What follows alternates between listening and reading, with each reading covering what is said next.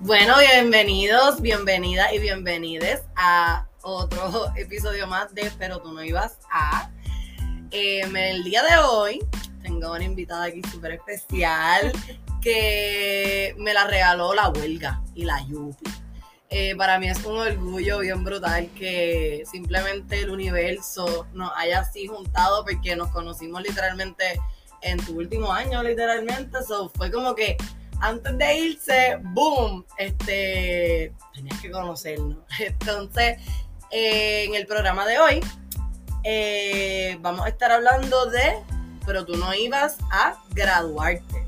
Así que por eso la invitada aquí es Naquel. Hola, hola. Preséntate ahí un poquito con la gente. Hola, mi nombre es Naquel Ortiz Meléndez, mis pronombres son ella. Este, soy estudiante de drama, próximamente estudiante de derecho. Aquí tenemos otra abogada más para el pueblo de Puerto Rico. Amén, amén. Así que Naquel, como ya mencionamos, se va a graduar. ¿Cuándo es? En junio 30. Junio 30. Eh, la- Esta grabación es en junio 3, así que no te queda nada. ¿Tú estás ready para, lo- para esa grabación, para la llorar, para el reguero de maquillaje? Yo creo que yo lloré todo lo que iba a llorar. El último día que yo cogí clase en el teatrito de la Yupi, lo que ese día, yo lloré todo el día. O sea, despedirme del LPM y del teatrito para mí fue lo peor. Fue desgarrar, como que una parte de tu alma dijo, ok, te quedas aquí, te quedas allá. Yo amé ser estudiante de humanidades. Lo amé. By the way, me da un poquito de miedo entrar a derecho ahora porque sé que el ambiente es Completamente súper distinto. Voy a estar rodeada de gente de AMI, de NATU, de sociales. Y yo, ay, pero nadie quiere hablar de la esencia de las cosas, del teatro, de la vanguardia. Y la gente, ¿qué es eso? Y ¿De yo- qué tú estás hablando, nena? Y yo, las leyes son ficción, vamos a hablar de la ficción, es literatura. Qué chévere, loca, pero tú, ¿verdad? Tú entraste en el 2017 también, o en el 2000, En el 2017. en el sí. 2017. So, cuéntanos de, tú te vas a graduar, pero tú has sobrevivido como buena sobreviviente, porque es que no hay más nada, o sea, tú eres una guerrera. Primero Irma. Primero Irma, O sea, Irma fue lo más low key. literal, Irma no más tranqui. fue lo más tranquilo. Después vino María. Después de María Loca, que yo me fui el mismo día que venía el huracán. Yo me fui por la mañana de Puerto Rico. Este. Y después no podíamos volver, obviamente. Claro. Mi hermano no tenía ni, ni, ni, yo creo que ni, mi hermano yo creo que no tenía ni siete meses. Como que mi hermano era un baby, baby, baby. Y mi apartamento estaba, o sea, el apartamento de mami estaba destruido, loca, todas las ventanas rotas, todo, todo, o sea, volver no era una, no era una opción. So, a mi padrastro le ofrecen contrato para jugar en Chile, Ok. lo que viví en Chile un mes. ¿Qué? ¿Qué random es esto? O sea, ¿qué random es esto, loco? Sí. Pero no viví en, en Santiago, viví en un pueblito de Chile, loca. Loca, pero que, o sea, tú empezaste así tu bachillerato. Bueno, Básicamente. interrumpido, o sea, fuimos como tres días. Como tres días. De momento estoy en Chile y de momento estoy volviendo porque ya me empiezan las clases. Como que. Sí. Wow, qué loco. So, entonces después, el, el trimestre, el trimestre. el trimestre horrible. Loca, que by the way, nosotros fuimos de ese semestre que fueron todo a lápiz y a boli, esto, o sea, que diga bolígrafo y a papel, Papel. porque no había printer, no había luz, no había nada. Nada. Y loca, en ese mismo bachillerato, de momento un bachillerato que todo era tecnológico. Todo era tecnológico. Tú no podías entregar nada en papel y lápiz. Nada, nada, nada. Papel y lápiz no, No, existió. no existió por dos años. Casi tres, yo creo. Casi tres. Y, y más loca porque mis profesores siguieron usando Moodle. Ah, los tuyos siguieron en Moodle. Pues, de so, tenemos los terremotos. Tenemos la transición tecnológica. Y el puto COVID. El COVID. Qué horrible, loca. La huelga. La huelga. Pero la huelga. Los paros. Los paros. Sí, Wow. sí. Fue- ha sido fuerte, Pero, pero no cambiaría nada. Bueno, probablemente cogería más clases de teatro que no fueran virtuales. La mitad de mi bachillerato fue cine, pero wow, literal. Y, y dentro de todo, la graduación es como que un acto de culminar y de, y de avanzar. Pero es un avance que duele. Y es un avance que a veces uno no quiere hacer ese avance. no, yo creo, yo siento que yo no lo quiero hacer. Este, porque loca, yo veo los currículos y veo todo lo que la universidad todavía me ti- tiene para ofrecerme a nivel bachillerato. Yo veo unas clases que están tan cabronas, loca. O sea, clases de... Ahora, que ahora han- también han puesto en currículo, porque antes no, los currículos no eran iguales. No, de hecho, pero mucho antes los currículos eran hasta mejores. Mm, pero yo siempre, yo siempre digo, loca, que a mí me ha encantado la experiencia de la universidad y a la misma vez me duele porque si tan buena es con tanto golpe y que tú cogiste y que cogimos. Ajá. Si tan buena es con tanto golpe, imagínate cuán buena podría ser. Puñeta, si, si, Sin si- tanto golpe, vamos. por, por lo menos con el presupuesto, loca. Pichar los problemas de la matrícula, si tengo que esperar este sobrecupos todos los semestres de mi vida. Con la matrícula, esa, el sistema de matrícula bien mierda, El como puti- quiera. El, puti, el puti, ese, ¿cómo se llama? Mira, yo hasta con eso puedo manejar. como que- pero si tuviera el presupuesto, la universidad sería... yo Y la experiencia de los estudiantes y las estudiantes. Claro. Es como que tú, volvemos, si nosotros la hemos pasado tan bien. Y no es que es orgullo, no, no, no, porque nosotros hemos llorado. O sea, Aquí hay muchas, muchas, muchas lágrimas, muchos encabronamientos, mucha frustración sobre todo porque se nos cae literalmente las manos la universidad porque la están desmantelando, pero salimos preparadas y preparadas a pesar de que tuvimos un, un, un semestre mediocre, unos semestres mediocres por el COVID y por todo lo que está pasando con los profesores, pero la universidad te da una herramienta y te presenta personas y te ayuda a vivir en comunidad, loca. a ser empático, a tú saber qué rayos está pasando en Mayagüez, porque casualmente en una clase tienes a alguien que es de Mayagüez. O en la hueca conoce a alguien que esté bien. Exactamente, o sea, estas son cosas que lamentablemente no te le va a dar un trabajo que consigas al lado de tu casa o bien cerca de tu casa o hasta lejos, porque la gente que está se queda ahí. Tú tienes que salir de, ese, de esos espacios que están repetitivos para saber qué está pasando en el resto de Puerto Rico y hasta del mundo. Y lamentablemente en Puerto Rico, el sitio donde vas a tener esos intercambios es la universidad. en la universidad. Este, y claro, la academia no es para todos, y eso también es súper válido. Pero yo siento que muchas, Es una experiencia. muchas de las razones por las cuales, gran parte de la razón por la cual yo me desvivo por la universidad y hago huelga de hambre si hay que hacerlo por ella, es porque yo pienso que esa experiencia que yo tuve Fue tan enriquecedora y me formó todo el mundo. tanto. todo el mundo debe tener la oportunidad de tenerla. No solamente yo, porque tengo los recursos, porque tengo los recursos económicos para vivirla. Eso debe ser algo universal. O sea, es injusto que esa felicidad que yo tuve ahí no la tenga todo el mundo, porque, porque a unos cabrones no les da la puta gana. ¿Por qué por eso? Porque no les da la gana, cabrón, simplemente. Y queremos decir que vale la pena. Que esa graduación, cuando tú vas, realmente vale la pena y vale la pena luchar y estar para la Universidad de Shout Puerto out, Rico. Shout out al recinto de ciencias médicas por abuchar al Muy bien, muy bien. al pie Muy bien, muy bien. Este, así que ya nos pusimos picantes. Así que empezamos con las controversias, con las controversias del sistema, que ustedes saben que son los famosos what the fuck del sistema.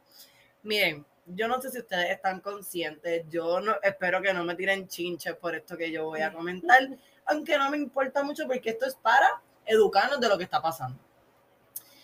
No sé si saben que hay una serie que está grabando Disney que se llama Gina J. Gina J. Gina J. La serie trata de esta joven eh, ganadora de una beca para ir al Caribbean Musical Institute. O sea, ¿están oyendo? Sí. Caribbean Ah. Musical Institute. Esto no es, este No es Así. conservatorio de música. es en inglés. En inglés. Y en el, el sitio se llama Puerto Encantado y es el mejor sitio para estudiar reggaetón y de hecho es la cuna del reggaetón. ¿A qué se les parece esto? A Puerto Rico, ¿verdad? pues es basado en Puerto Rico. Y ok, está cool, ¿verdad? La idea. Está chévere, está chévere. una serie en, en Puerto Rico, ok. De De, música. de una beca a una chica que le da una beca de reggaetón. Pero entonces, ¿ustedes saben cuál es el sueño de esta chica? Su sueño es componer canciones latinas y de reggaetón para grandes artistas y que la gente vea sus ideas. Pero en el camino le surgen unas complicaciones. Claro, claro. Se enamora, yo creo, así. Sí, sí, sí, exacto. Esas son Obvio, obvio. eso, esas, esas complicaciones. Entonces, para mí, este, no sé ni cómo hacer este approach de una manera, porque en verdad yo no quiero que, que sea, que venir a juzgar, ni nada, simplemente es que en Puerto Rico el reggaetón, el reggaetón de donde salió el reggaetón del- de la radio de Kaku 105, literalmente fue el que formó todo esto que está pasando y nunca, nunca se le ha dado ni el dinero, ni la exposición a la gente que lo creó, ni nada por el estilo. Siempre ha sido como que rezagado, como cosas de pobre, mientras más real para la gente y la academia, peor es Exacto. que la academia ni reconoce aún el reggaetón como cultura, ni mucho menos como un género musical. Tú vas al departamento de música y esos profesores no te van a decir que, que Bad Bunny es un músico. Es correcto. Así que tenemos aquí este instituto y el instituto eh, contrataron artistas locales, algunos, uno que otro este actor y actriz local, Sí, de Puerto Rico. de Puerto Rico y la los productores, los directores, la producción fue producción local. Así que hubo influencia en la toma de decisiones, en decir tú sí, tú no, qué queremos transmitir, la, la, la. Sabemos que esto es de Disney, pero dentro de todo, esto es una serie histórica, porque nunca se había hecho Una serie basada en Puerto Rico. basada en Puerto Rico, de específicamente Academia de Reggaetón. Academia de Reggaetón. Y aunque es fiction, porque lo, por lo menos lo ponen como fiction, pero es- tienes una plataforma gigante y tú decides utilizar esta plataforma gigante para tener gente blanca. Claro. El cast blanco, pero completo. Y. Y, una es- persona y dos personas de pelo rizo. Y ya. Y Ajá. eso es Puerto Rico y eso es reggaetón. Y ese reggaetón. Porque es, mejor- es la cuna del reggaetón. El reggaetón como algo académico es lo que a mí me vuela a la mente, porque yéndome aquí en mi viaje humanístico de estudiante de las artes, el reggaetón y el trap son contestatarios a lo que está ocurriendo, porque la razón much- muchas veces la gente dice, ah, eso no es música porque lo que habla es de sexo, de droga y de violencia. Bueno, porque son realidades. Y si tú no quieres que la gente cante de eso, tú tienes que cambiar esas realidades. So. Hablar del reggaetón que nace de la academia. En la academia no fue. Si la academia en el 2022 no lo No reconoce. lo, ti- y no lo tiene. no O sea, lo reconoce. Tú ve a algún instituto ahora mismo en donde esté algo de reggaetón. No, y las personas que originaron el reggaetón no son blancas. Eso hay que hacer una, una salvedad y punto. Y para mí no es, no es negociable. No es negociable que, ok, fue el cast el mejor talento que salió en, ese, en esas audiciones. Pero lamentablemente tú como director puertorriqueño o producción puertorriqueña, porque eres, o sea, es gente puertorriqueña, lamentablemente yo sé que a veces están atados, pues, obviamente porque esto es Disney. Pero entonces no puedes hacer una serie de reggaetón, porque te estás yendo por, estás, tienes una plataforma bien grande y tú estás decidiendo decir el reggaetón, porque esto es, es- ese es el problema. Lo que tú estás queriendo decirle al mundo que no sabe nada de reggaetón, porque esto es de Disney, aquí lo van a ver un montón de gente all around the world. El reggaetón es así, y el reggaetón no es así. No, y esto de, de, de cuando la- lo hace la gente marginalizada, no lo es, pero cuando lo hace alguien de privilegio, entonces eso sí es aquí. Y eso sí es. Eso sí, eso sí. Este, también esto de tantas otras historias que puedes contar. Si tú quieres ese mismo caso, porque es el caso más talentoso, tantas otras historias que tú puedes contar. De Puerto Rico, porque quieres, o, o de, o de la música de Puerto Rico, porque la música de Puerto Rico no es solo el reggaetón. Algo de plena. Hazlo la de plena plena. blanca, yo entiendo yo que la Sí, plena es sí, blanca. o sea, no blanca, pero Ajá, no, es, no, es, no, no es como la bomba. Exacto. No es como la bomba, es, es más criolli, crio, Criolla. criolla. Criolla. Porque es de esa mezcla entre, son de mulatos y de criollos, porque fueron pues, los que surgieron de la, de la mezcla, porque era más bien el periódico. Tú quieres hacer ese cast que estuvo bien cabrón, pues hazlo para algo más accurate, pero no puedes, no puedes decir que estás haciendo una novela, una serie de ficción de reggaetón, decir que es ficción, cuando literalmente lo que la gente va a saber, luego de ir a Bad Bunny, porque Bad Bunny es blanco. Luego de ir a Bad Bunny, porque Bad Bunny se va a internacional, y decir, ah, claro, claro, que el reggaetón es blanco. Lo- o sea, ni los negros, ni los negros están en el ¿Tú reggaetón. sabes quién, quién necesitaba esta serie? ¿Quién? J Balvin. ¿Tú J te acuerdas Balvin. que él dijo? ¿Sabes que yo, eso fue lo primero que yo pensé, esta chica lo que sueña es hacerle canciones a los J Balvin de la vida, J, porque eso J es, Balvin no fue el que dijo que cuando vio a Daddy Yankee, él puedo ser puedo puedo hacer reggaetón porque vio un blanco haciendo, él necesitaba esta serie. J Balvin, eh, esta serie es para ti. Literal, literal, Toma. literalmente. Y, y, Preparaciones por, por lo que y, Residente te y ni tan siquiera aspira a lo que busca la gente de reggaetón, porque la gente de reggaetón, los que las estrellas no son los compositores, usualmente son los productores, como Tiny, como... Ay, Dios mío, ahora mismo no... El ejemplo más claro que tengo es Tiny, pero hay muchos más, que simplemente ahora mismo no me acuerdo y lo siento mucho. Pero literalmente lo que quiero decir es que hay aspiraciones a subir en el género que no son, las más comunes, no son ser compositor, porque ser compositor en el reggaetón no es un concepto, porque usualmente tú produces pistas, tú escribes y mezclamos, o si no, la persona se la, la mezcla completa, completa, pero no es que tú eres el compositor, porque el compositor del año fue Bad Bunny, ¿me entiendes? El compositor del año de cuando, del 2020, pues, 2020, estábamos encerrados. porque Quería te estábamos encerrados porque es- así era que se llamaba la canción, que todo el mundo estaba indignado. Pero cabrón, es que en el género urbano, de, de reggaetón específicamente, ser compositor es hacer una buena pista y escribir.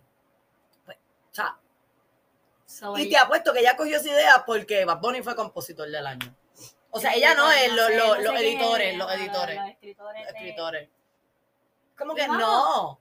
vamos, este, a lo mejor el arte no tiene que pedir permiso, pero te tienes, cuando tú haces algo, te tienes, Y es basado, Tienes- es basado. El problema es que es basado. Si fuese algo inventado completamente, ok.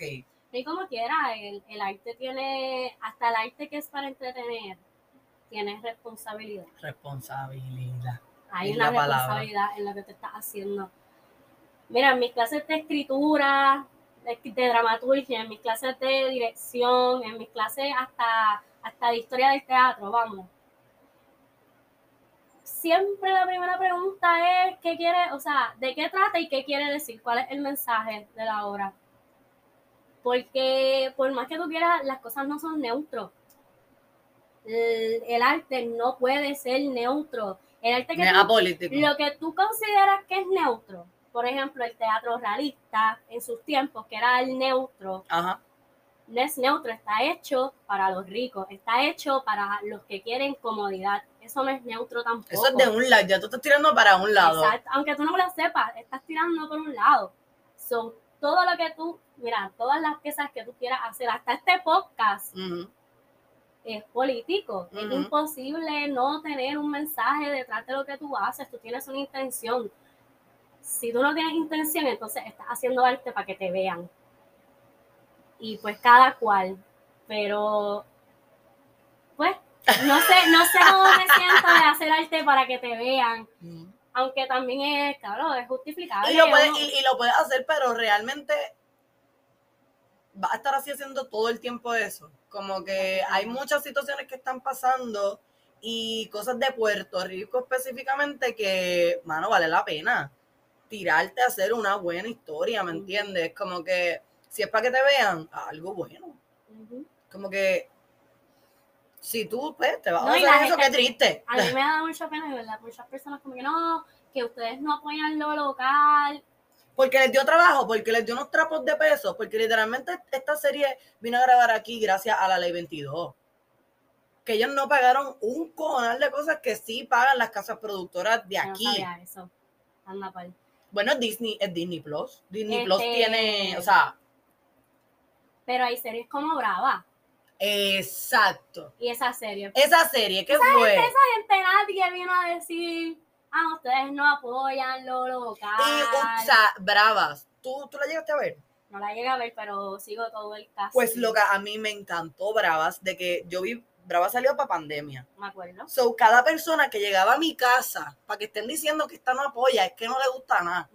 Mamá, cada persona que llegaba a mi casa, yo le ponía bravas, porque no había salido nada de, de serie, de películas, de un carajo. So, yo sabía que iba a salir esa de Natina Tacha, era en YouTube, duraba bien poquito, so, no tenía, la gente no tenía excusa de que, ay, es que dura una hora, duraba loca como 20 minutos cada capítulo. Y salía semanal. Cada persona tenía que ir, sentarse conmigo aquí en mi apartamento y ver bravas conmigo. Toda la mayoría de mis amigas vieron bravas porque yo se las ponía literalmente. A mí me encantó, tiene un, un final, no se los voy a contar porque quiero que la vean. Creo que está, la busqué y no está en YouTube, la sacaron. La sacaron. Estoy bien triste porque no la he encontrado todavía, porque los otros días quería verla, porque es una serie que te, que te, te dice como que, mira, welcome to la realidad, Ujú. esto es lo que está pasando en Puerto Rico, y habla de cómo el género expresa, es expresar lo que tú estás sintiendo por ser minoría, por ser discriminado, por, por ser tratado mal por el sistema. Eso es el reggaetón. Y Bravas fue una mujer, porque fue Natina Tacha la que metió mano ahí. Y quizás no serán los mejores artistas, porque no serán los, los mejores actores, porque no son los más preparados. Pero sí hicieron el trabajo. Tengo que verla. Tienes que verla. Tengo que verla. De verdad, de verdad, tienen que verla. Este, así que así como estos temas así spicy, este, seguimos con la comedia de PR. Este es un tema que a mí me da, me, la garganta como que me, se me seca, se me seca porque la comedia en PR, yo les pregunto a ustedes, ¿es graciosa o no es graciosa? La comedia en PR me refiero a la comedia mainstream, lo que sale en la En el televisión. nacional. Raymond y sus amigos. Raymond y sus amigos, Sunshine Remix, este, ese flow, ¿me entienden? Los, lo, la mayoría de los que sí, Tapauti. Exactamente, los que son como que los más viralitos, los más viralitos por, por así decirlo. Para ustedes, ¿es gracioso? ¿Lo consideran, se ríen? ¿De qué es que se están riendo? ¿Por qué? ¿Por qué es que te estás riendo? ¿Tú consideras que realmente tu risa es provocada porque fue gracioso? O te estás burlando. ¿O te estás burlando de lo que está pasando y lo que te están plasmando? Porque si tú te estás burlando de una tragedia o de un dolor ajeno, esa es tu, eso es, esa es tu línea de comedia. Pues yo diría que no tienes una buena capacidad cerebral de realizar o de analizar lo que está pasando Ujú. Porque aunque queramos decir que es local, que mucha gente se ha beneficiado por los años, que ha vivido, que es lo que vende, porque es lo que la gente le gusta. Pero eso de que vende, eso de que vende a mí me da pena. Porque Teatro Breve vende. Las Housewives de Miramar venden. Las monjitas marihuaneras venden. Eh, Los estando los estandos de Cristina, de Ernesto, de Mr. Empanadilla, de Antonio, eso vende. y están full todo el tiempo, hasta Chente, hasta Chente La vende. gente vende.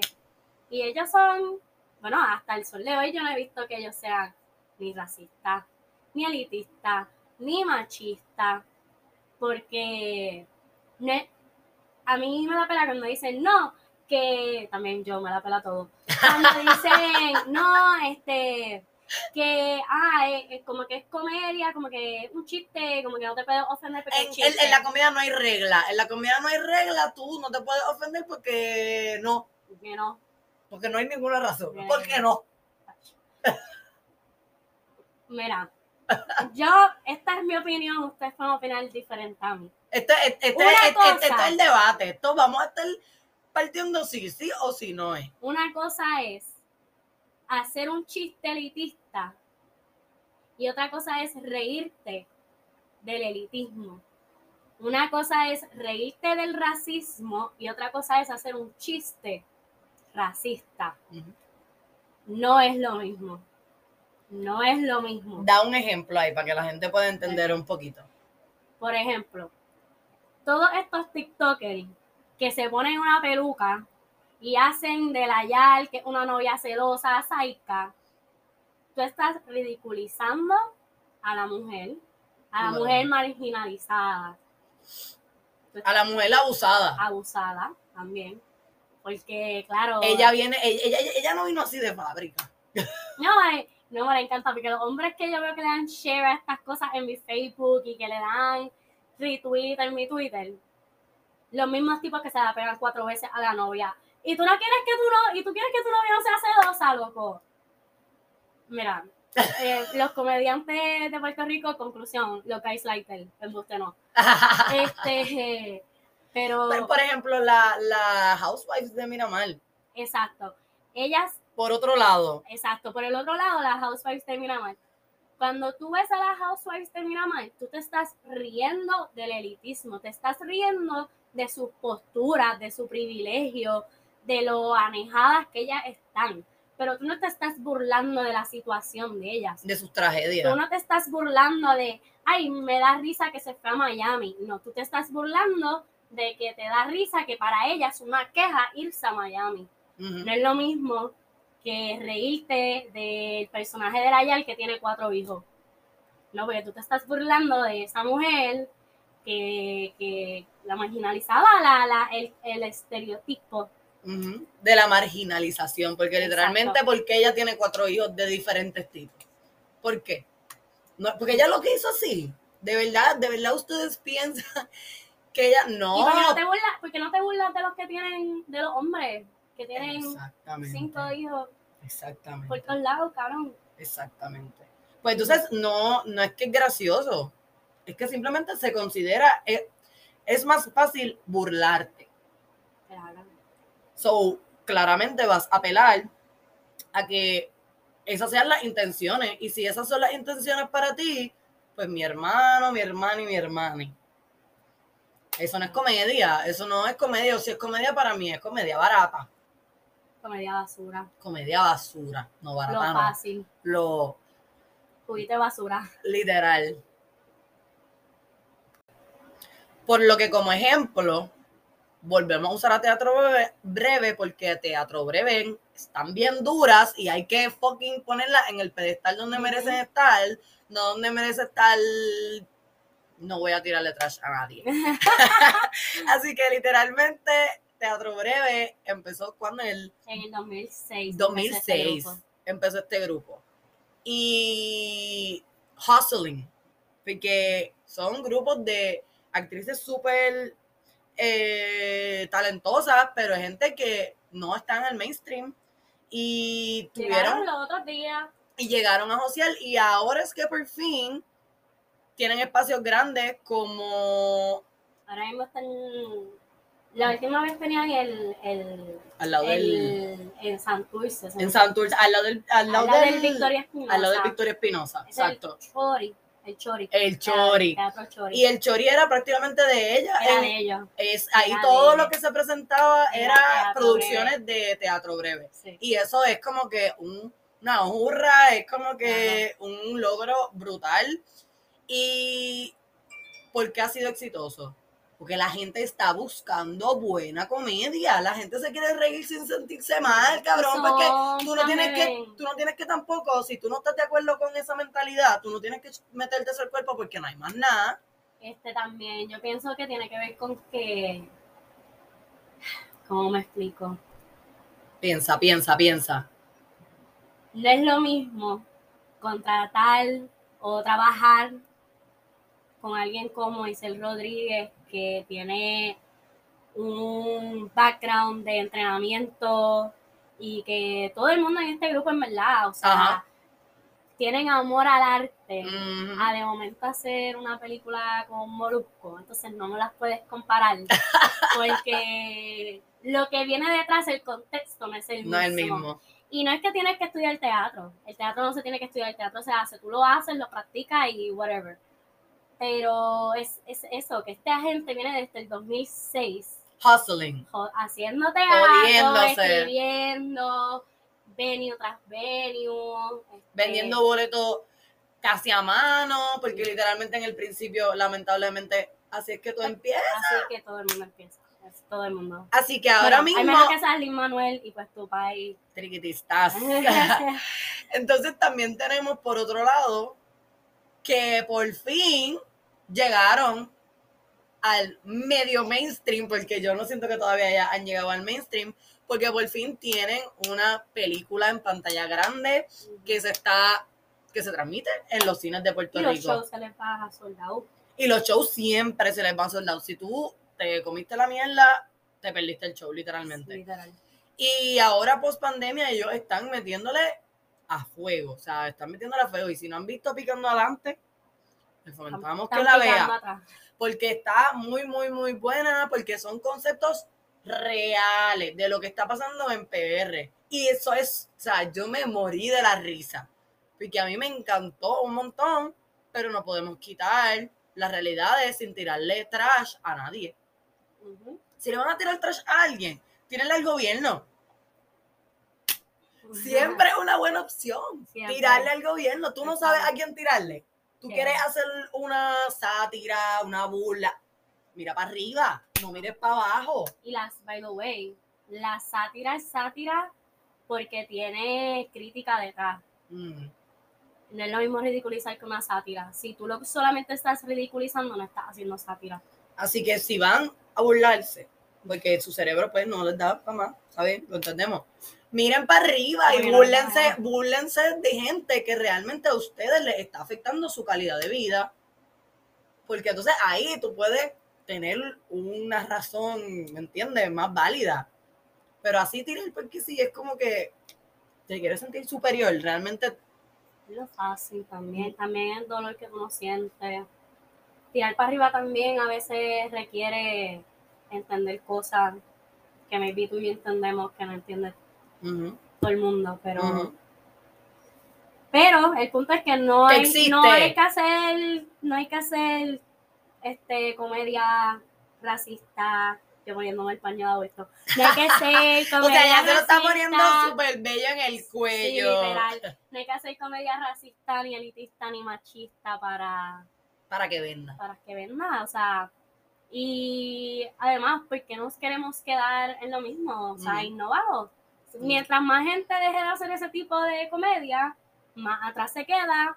Y next thing you know, de momento estamos haciendo buena comedia. Y quería también hacer otro shout a standoperos que están en punto fijo y en el Centro de Bellas Artes, o sea, abajo del Centro de Bellas Artes, que con Cristina, que igual es Eric Bonilla, ese grupo de, de comediantes que también llevan hustling bien brutal y por fin ellos están un poquitito más cerca de vivir de esto, porque esa es otra Vivir de esto. vivir de esto no es posible, eso tienes que ser mesero, tienes que trabajar aquí, tienes que estar en un mall, tienes que tener otro maestro, casi, casi todos son maestros. son maestros que no tienes buena calidad de económica, o sea, no, no, no tienes buen ingreso, así que estás joseando mucho.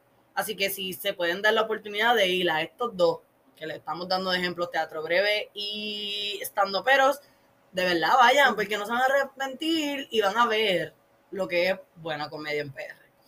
Así que pasamos para bajarle a nuestra intensidad, ustedes saben ya, con el fun fact de el episodio de hoy que nos trae nuestra amiguita Kina que cuéntanos qué nos va qué, qué nos viene a contar hoy de PR. Yo les voy a hablar de la teatrera Victoria Espinosa. Yo no sé si ustedes han pasado por Santurce, tienen que haber pasado por Santurce antes de Lote 23 porque lo voy a usar de referencia porque la gente sabe dónde está y Ciudadela. Está un teatro y se ve desde afuera, dice bien grande Teatro Espinosa. Este, pues Victoria Espinosa fue una teatrera que yo pienso que yo no entiendo por qué no tiene estatua en todos lados. O sea, yo no sé por qué mi bachillerato no se llama el bachillerato de Victoria Espinosa. Este, mi fun fact es que, ok, todos, si en algún momento les hablaron de teatro, hasta en su clase de español de tercer grado, Literal. tienen que haber escuchado de Federico García Lorca. Que esto es un superstar. Esto es el Bad Bunny del teatro en su tiempo. O sea, pues Federico García Lorca confiaba tanto en Vicky, en el departamento le dicen Vicky. Vicky estaba tan cabrona, perdón Vicky por usar esa palabra, que Federico García Lorca le dio a Vicky obras para que las estrenara ella. Toma, toma. Toma, esto es como si para ti, es como, para ti. como si ahora mismo entra por ahí Beyoncé, Bad Bunny y me da una canción, mira, toma, para que, para que me la cantes tú, Porque yo sé que tú. porque yo sé que tú puedes. Este, y ella, ella Mujer estudió boricua. mujer boricua negra, eso es muy importante, una mujer negra en el 1900, yo creo que en los 1950, 45, ella se fue a México y en México ella era una superstar del teatro también. Ella se fue con una beca de aquí de la Universidad de Puerto Rico. Wow. Sí. Que Así de- era de- México de- desde el principio. desde el principio. Algo que ella decía que todavía no se ha solucionado. Ella hablaba de que cómo es posible el departamento de drama es de los departamentos más antiguos en la universidad. Sí, porque fue el comienzo de la educación y, y humanidades, ¿verdad? Fue. No sé cuáles fueron los, pero sé que drama es uno de los primeros. Y ella decía que cómo era posible que departamentos más nuevos tuvieran ya sus maestrías y el departamento de drama Mm. todavía no tiene maestría. Y eso fue en, en el 50. No sé si lo dijo en el 50, porque Bueno, pero en el 50 no había maestrías. no todavía. Así que podemos comparar que desde el 50 estaba la necesidad de que existiera una maestría No, y estamos en el 2022 y en ningún momento de ese trayecto surgió ni por ni por obra de arte ni, ni, ni por obra de Dios. pacho. Wow. Ahora es, ahora es peor lo sea, antes, a mí me contaron que antes habían, o sea, clases de todo en drama, o sea, de clases de movimientos que habían un montón, Este, comedia del arte tú podías cogerla hasta la tercera parte. Sí que había mucho, mucho, mucho por, por, por, Antes de la pandemia. por experimental. antes de la pandemia, tuvimos que hacer una lista de estudiantes para matricularnos, en- para pedir un curso de voz dicción 2. Voz y dicción. Voz y dicción 2 con Heriberto. Heriberto, te amo. Este, y no se nos dio. Y éramos de más. O sea, había, o sea, el cupo. Más de lo que se supone. más de lo que se supone en el cupo. O sea, esa clase iba a ser la necesidad, cupo. la necesidad estaba. Y no, no hay chavos para otro cupo. Se va. Eso es bien triste. Que la razón sea que no hay más chavos por otro cupo. Ahí vamos, a lo del, a del principio, Dios. aquí juntando. Dios mío. Necesitamos dinero. Necesitamos dinero. para la universidad, para el futuro, porque cómo, cómo quieren profesionales si no educan profesionales. Es correcto. Así que para ir cerrando, yo quiero que tú nos compartas este tu obra favorita vista, o sea, para ver, para, para, para tú sentarte en un teatro a observarla o en televisión, y tu escrito, o sea, obra Mi- escrita favorita para leerla. Texto dramático. Perdón, perdón, Ah, mi, mi, mi Oye, ignorancia oye, ante, fact, Fun ante. fact, fun fact, fun fact. Es- ok, no es, tú no estás leyendo teatro, tú estás leyendo un texto dramático. Teatro es cuando se trepa en escena, cuando tiene vida. Ahí es que es ¿Ves? Por eso es que uno se tiene que juntar con gente que no sé exactamente de tu misma línea profesional y es porque uno tiene que aprender. Viste, ahora la gente. gente que está escuchando esto van en Exacto. un date en Tinder y dicen, no, porque tú sabes, yo me estaba leyendo un texto dramático. No, no teatro, teatro es cuando se trepa en escena. Y la persona va a ser, wow, Wow. mira, sí sabe. ¡Humanista! Así que dime tu favorito de cada uno. Tengo un montón, porque esto fue bien difícil. Este. O puedes hacer dos de cada uno para que tenga un... Ok, pues dale. Pues mi obra favorita, yo siento, o la obra que más me, me, me conmovió, porque esto no es una obra que, que yo siento que si, que si tuviese más funciones, yo voy por vacilar. O Ok. sea, yo literalmente estuve pensando en esta obra días después. Y eso es algo súper bueno, de hecho. Se llamaba Día 16 Ok. es una obra dirigida por Jaime, este, se me olvidó su apellido, era estudiante de drama, este, y es una obra de violencia de género, loca. Esa obra, yo no te puedo explicar. Nada más te voy a contar el final. En el final, este, leyeron un poema de, de una mujer que asesinaron en Puerto Rico. Wow. Y ella, ella escribía, ella escribió un poema este, de su, una carta de lo que estaba pasando, pero eso eran cosas de ella. Ujú. Y no sé cómo Jaime, no sé cómo Jaime o la producción consiguieron este texto, pero lo consiguieron y obviamente con consentimiento de la familia. Ok. Lo que cerraron como que con, con un, como que flow, como si fuera un ritual, loca, como que era música en vivo, Wow. declarando el poema, más lo que estaba pasando en escena era como los cuerpos Se sentía parándose y, y porque eran como que estaban todos los cuerpos que trabajaban en, yo creo que habían como, vamos a decir, como 10 cuerpos en escena, se paraban y como que se volvían a tirar y eso representaba como que todas las muertes que seguían ocurriendo, Wow. loca, sobbing, llorando que no podía más con mi vida, día 16, este, si algún día Jaime la vuelva a montar, véanla. Por favor, no se la pierdan.